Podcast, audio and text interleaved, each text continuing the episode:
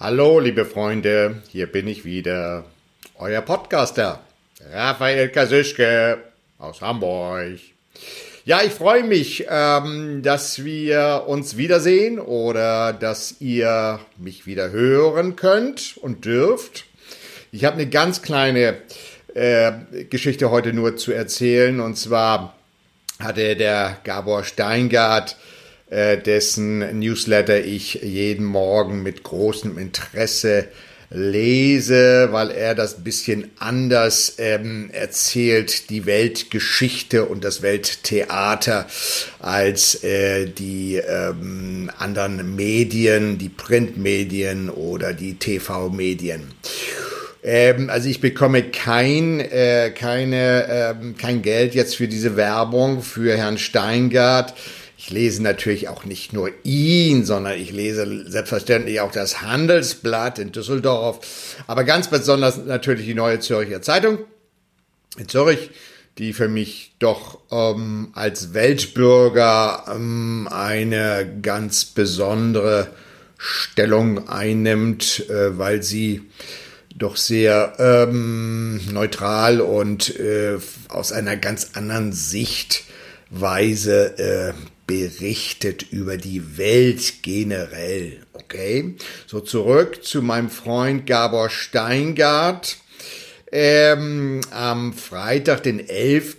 Dezember 2020, hat er ein niedliches Gedicht von Theodor Storm, der kleine Hevelmann, äh, vorgetragen oder zitiert.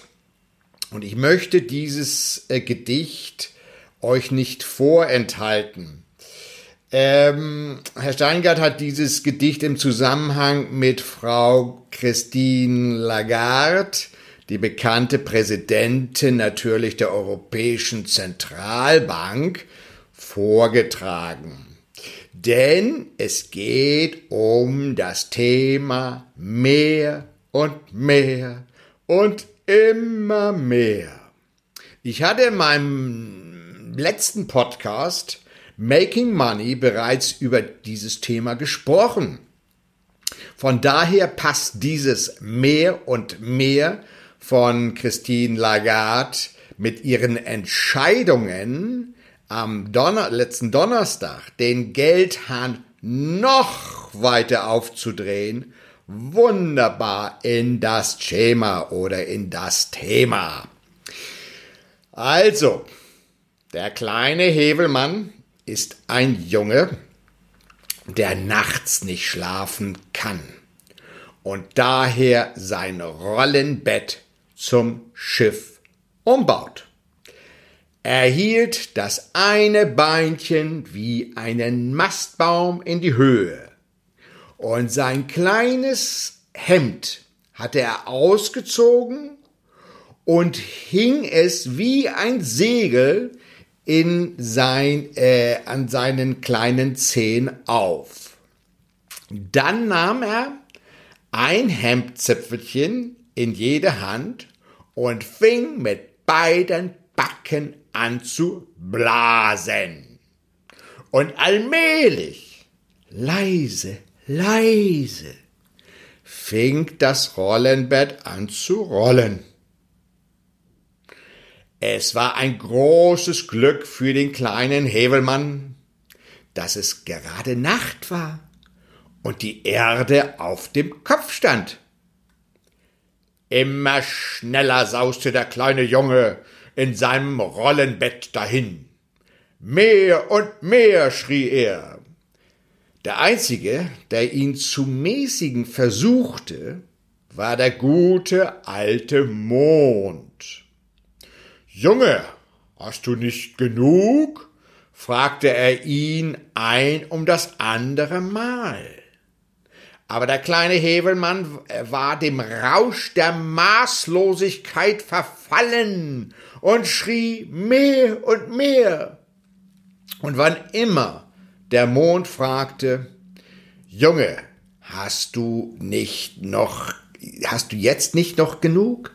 antwortete dieser, mehr, mehr, leuchte, alter Mond, leuchte.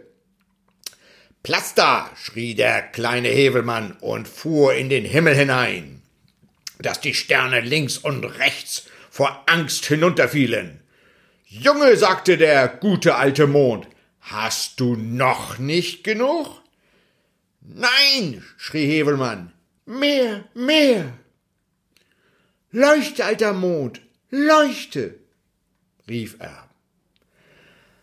Doch es war die Sonne, die gerade aus dem Meer hervorkam.